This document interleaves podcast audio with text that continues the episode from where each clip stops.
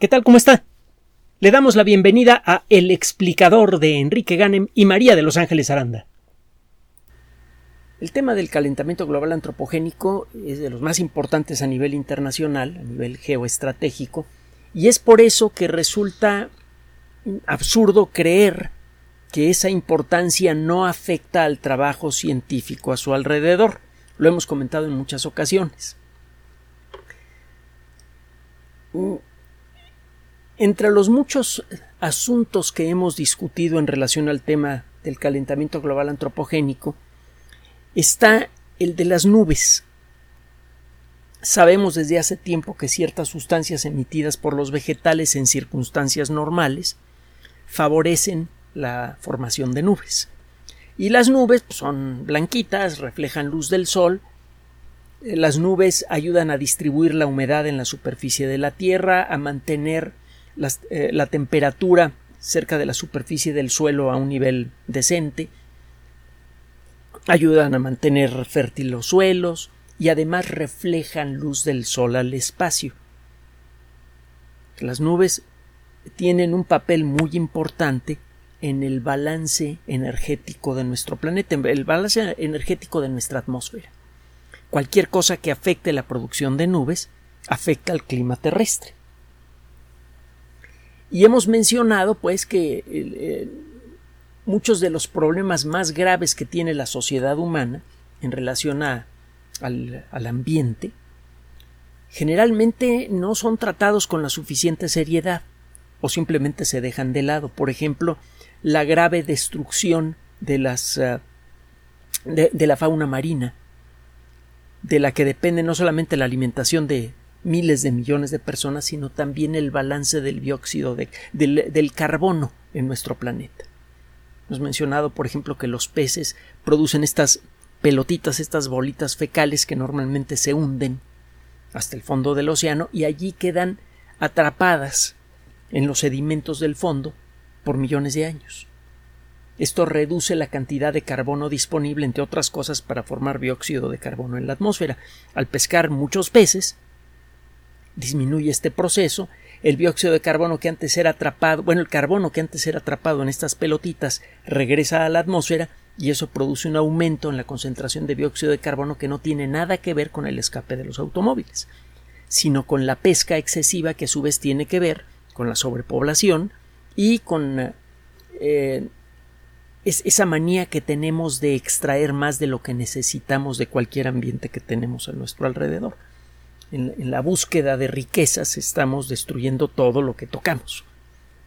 Bueno, eh, existen muchos pequeños y grandes temas de este tipo que afectan seriamente al ecosistema, que afectan seriamente al clima y que no son considerados en la narrativa del calentamiento global antropogénico.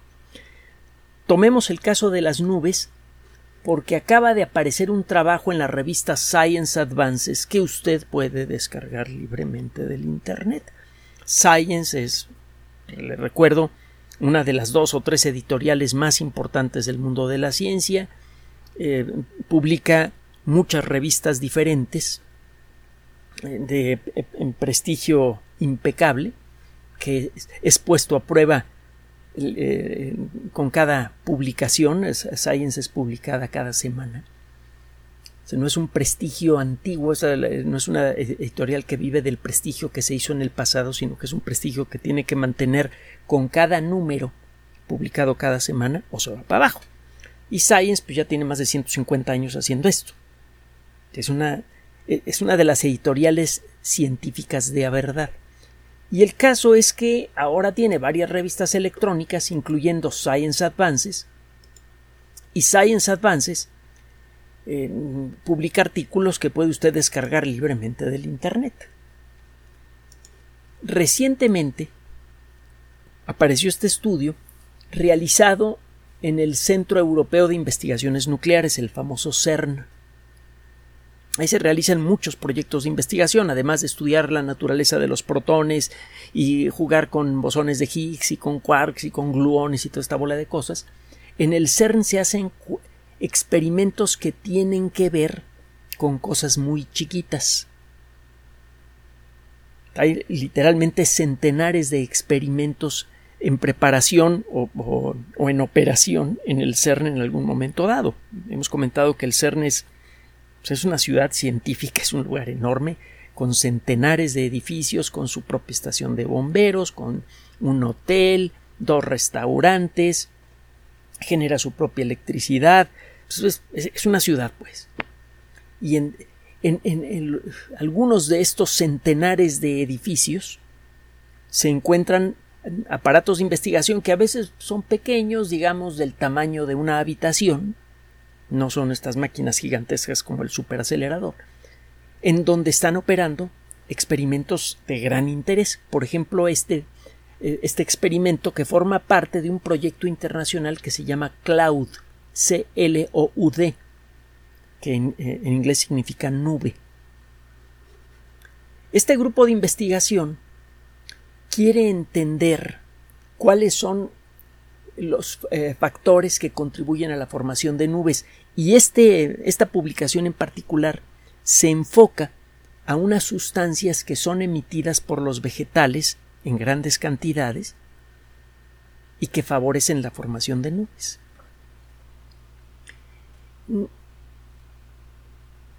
Vamos a comenzar por lo siguiente. En el aire siempre hay vapor de agua y la cantidad puede ser muy importante. Por ejemplo, la cantidad de vapor de agua que hay en un eh, metro cúbico de aire del Sáhara es bastante considerable. Eh, si usted hace pasar e, ese aire por un refrigerador que condense el agua, puede usted extraer varios litros. la cantidad de agua que hay en el aire es muy sustancial. El problema para la formación de nubes es que estas moléculas normalmente no tienen la tendencia a agruparse. Sería necesario juntar muchísimas moléculas para formar una gotita diminuta y necesita una cantidad brutal de gotitas diminutas para formar una nube. Las moléculas de agua por sí mismas no tienen la tendencia a pegarse naturalmente se necesita que algo las convenza. Ese algo generalmente son cosas muy pequeñas, por ejemplo, granitos de sal que son levantados por las olas al estrellarse en las playas de la Tierra. Estos microgranitos de sal que son llevados fácilmente por el viento a gran altura atraen moléculas de agua cercanas y sirven de centros de reunión para esas moléculas que acaban uniéndose para formar eh, gotitas. Si usted produce millones y millones de estos microgranitos de sal cada vez que revienta una ola y estos microgranitos son levantados por el aire, usted puede entender por qué cerca de muchas playas del mundo eh, es fácil encontrar nubes. Eh, estos granitos de sal actúan como centros de reunión para moléculas de, agua. Lo mismo pasa con eh, fragmentos pequeños de los granos de arena que hay en el desierto. Los granos de arena eh, en un desierto pues los puede usted tener en la mano y los puede ver a simple vista, pero cuando estos granos se golpean unos con otros por la acción del viento, se les caen pedacitos microscópicos que son levantados fácilmente por el aire. Estos fragmentos microscópicos de granos de arena también sirven como nucleadores es decir, como centros de reunión para moléculas de agua que hay en el aire. También eh, algunos ah, productos humanos de la contaminación, eh, eh, algunas formas de contaminación humanas producen pequeños granitos de distintas cosas que actúan como centros de reunión para estas moléculas. la ceniza producida por los incendios, los pequeños fragmentos de pavimento y de llantas que son producidos por el roce continuo de millones de llantas todos los días en los suelos de, una gran ciudad como la de México. hay, muchas, ah, muchas posibles fuentes de eh, naturales y no naturales de estas pequeñas partículas que ayudan a la formación de nubes desde hace algún tiempo se viene estudiando cuáles son las distintas cosas que pueden actuar como generadores de nubes. Está, por ejemplo, el ácido sulfúrico, que puede ser producido por la actividad humana o por los volcanes. Las eh, microgotitas de ácido sulfúrico son muy higroscópicas, es decir, atraen fácilmente al agua, a las moléculas de agua cercanas, y eso hace que se formen pequeñas esferitas de ácido sulfúrico diluido que bueno, cuando cae eh, eh, con la lluvia puede afectar a los monumentos, puede afectar la salud humana, es la famosa lluvia ácida. Desde hace algún tiempo, no mucho, sabemos que aproximadamente la mitad de los núcleos de condensación, es decir, la mitad de las cosas que podemos encontrar en el aire y que sirven para que se vayan pegando en ellas moléculas de agua y que a partir de eso se formen nubes, aproximadamente la mitad de los elementos formadores de nubes vienen del mundo vegetal. hay muchas fuentes minerales, los fragmentos de eh, granos de arena que se van rompiendo por el golpeteo de un grano con otro, eh, los granitos de sal de las olas, todo esto que hemos mencionado, son fuentes inorgánicas de partículas nucleadoras, es decir, de estas cosas muy chiquititas que atraen agua y forman gotitas. Aproximadamente la mitad de estas, de, estas cosas, de estos núcleos de condensación, como también se les conoce, son de origen vegetal. En, resulta que las plantas están emitiendo continuamente sustancias de manera normal que actúan como nucleadoras. Por ejemplo, el pineno, que es producido por eh, los pinos, los abetos, por, eh, las, coníferas. Estas plantas están emitiendo continuamente estas, eh, estas moléculas que, por cierto, en muchas ocasiones tienen un olor detectable. El olor a pino es producido por este tipo de moléculas. estas moléculas en la atmósfera se pegan unas con otras hasta formar pequeños grumitos microscópicos hechos de muchas moléculas, y estos grumitos son higroscópicos, de nuevo, atraen moléculas de agua, y eso hace que se formen nubes. Por eso es relativamente fácil encontrar nubes encima de los bosques. Cuando hay suficiente humedad atmosférica, las eh, moléculas de cosas parecidas al pineno ayudan a la formación de nubes. Ahora, Existen algunas sustancias que las plantas emiten de manera normal y que emiten más cuando están sometidas a algún tipo de tensión, por ejemplo, en épocas de sequía, por ejemplo, cuando corta usted una planta. Estas moléculas pertenecen a varias familias moleculares diferentes. Una de ellas son los isoprenos, están los monoterpenos y están los sesquiterpenos. Estas moléculas olorosas se sabe que tienen un papel en la formación de nubes y lo que se pretendía hacer en este estudio era evaluar exactamente de qué tamaño era el papel, es el papel de estas moléculas para la formación de nubes. Lo que encontró esta colaboración es especialmente valioso. Todos los años se producen alrededor, se estima que las plantas del mundo producen 465 millones de toneladas métricas de isopreno, 91 millones de toneladas métricas de monoterpenos, que son dos moléculas que pueden actuar como nucleadores. y solamente se producen 24 millones de toneladas métricas de sesquiterpenos.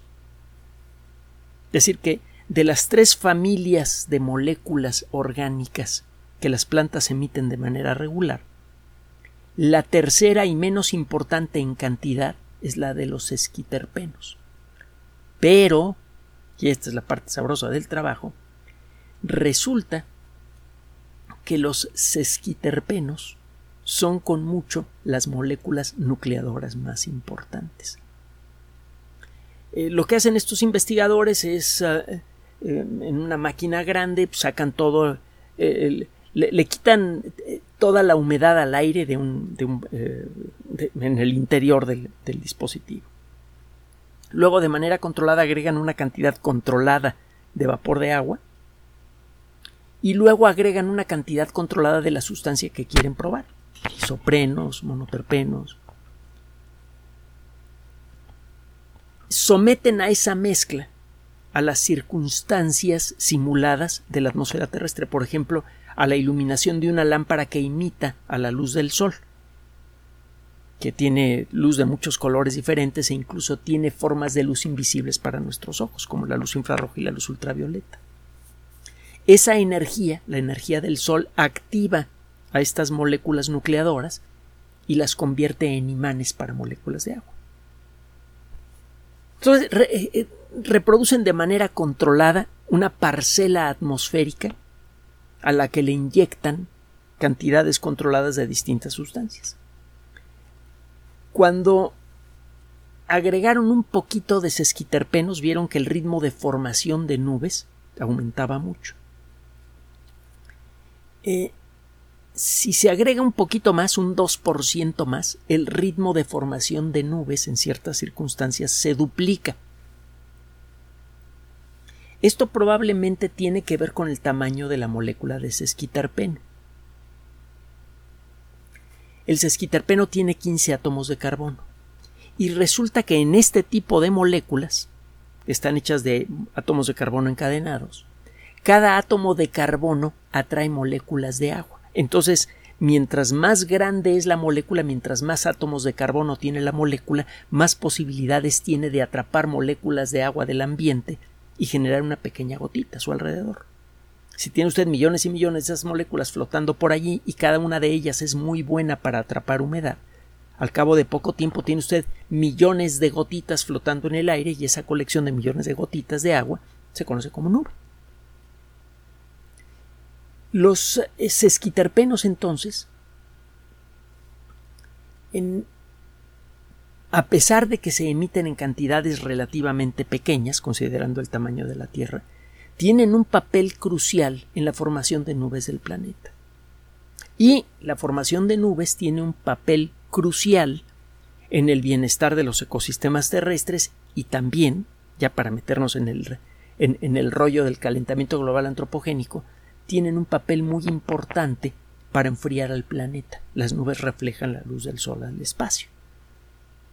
Si usted se pone a talar árboles, algo que seguimos haciendo como verdaderos orates en todo el planeta,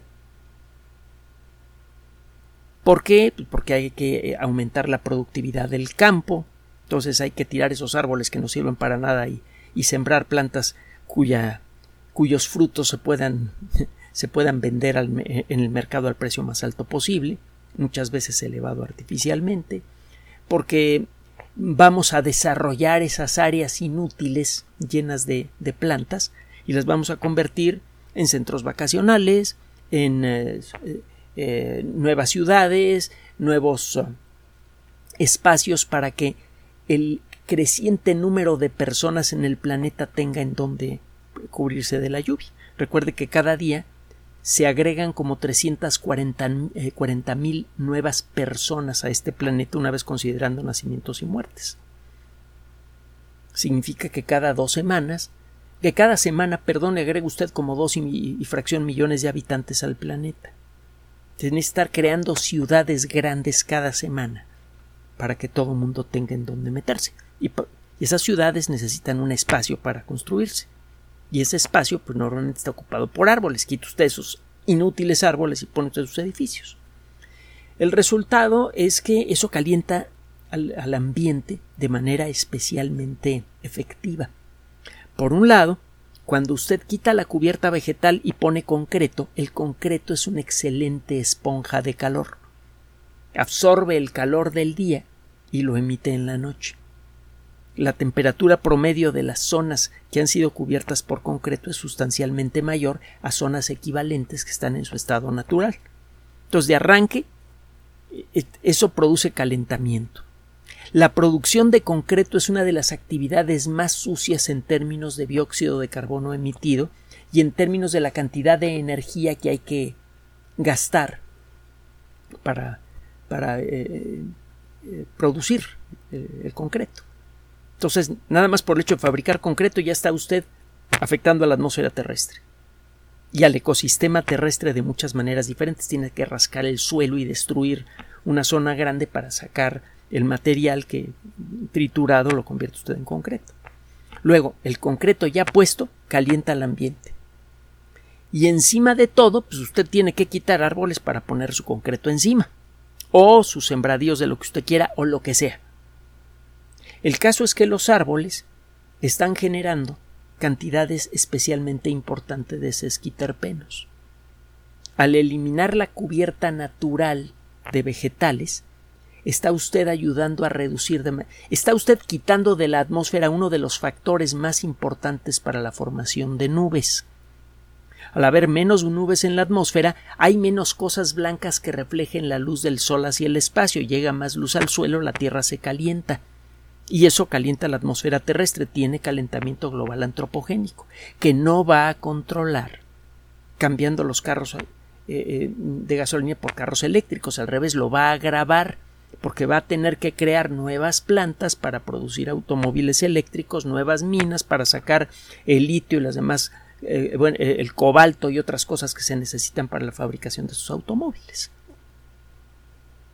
De nuevo, cuando usted busca en revistas arbitradas, en las verdaderas revistas científicas, encuentra usted evidencia de que el tema del calentamiento global antropogénico eh, no, no, está siendo tratado con seriedad. No es un tema que realmente esté siendo eh, analizado con la intención de, de, resolver la relación entre el ser humano y el ecosistema. Suena más a que el tema del calentamiento global antropogénico es una charla de ventas que pretende convencerlo a usted y a millones de familias en todo el mundo a desembolsar una cantidad ridícula para comprarse un carro eléctrico que no necesita usted y que no va a resolver el problema de nuestra relación con el ecosistema. La ciencia se hace principalmente de um, verificar cada paso de una eh, eh, eh, en el análisis de una idea. Cuando se habla del calentamiento global antropogénico muchas veces se dejan muchos temas de lado y si usted trata de ponerlos en la mesa la respuesta generalmente es agresiva.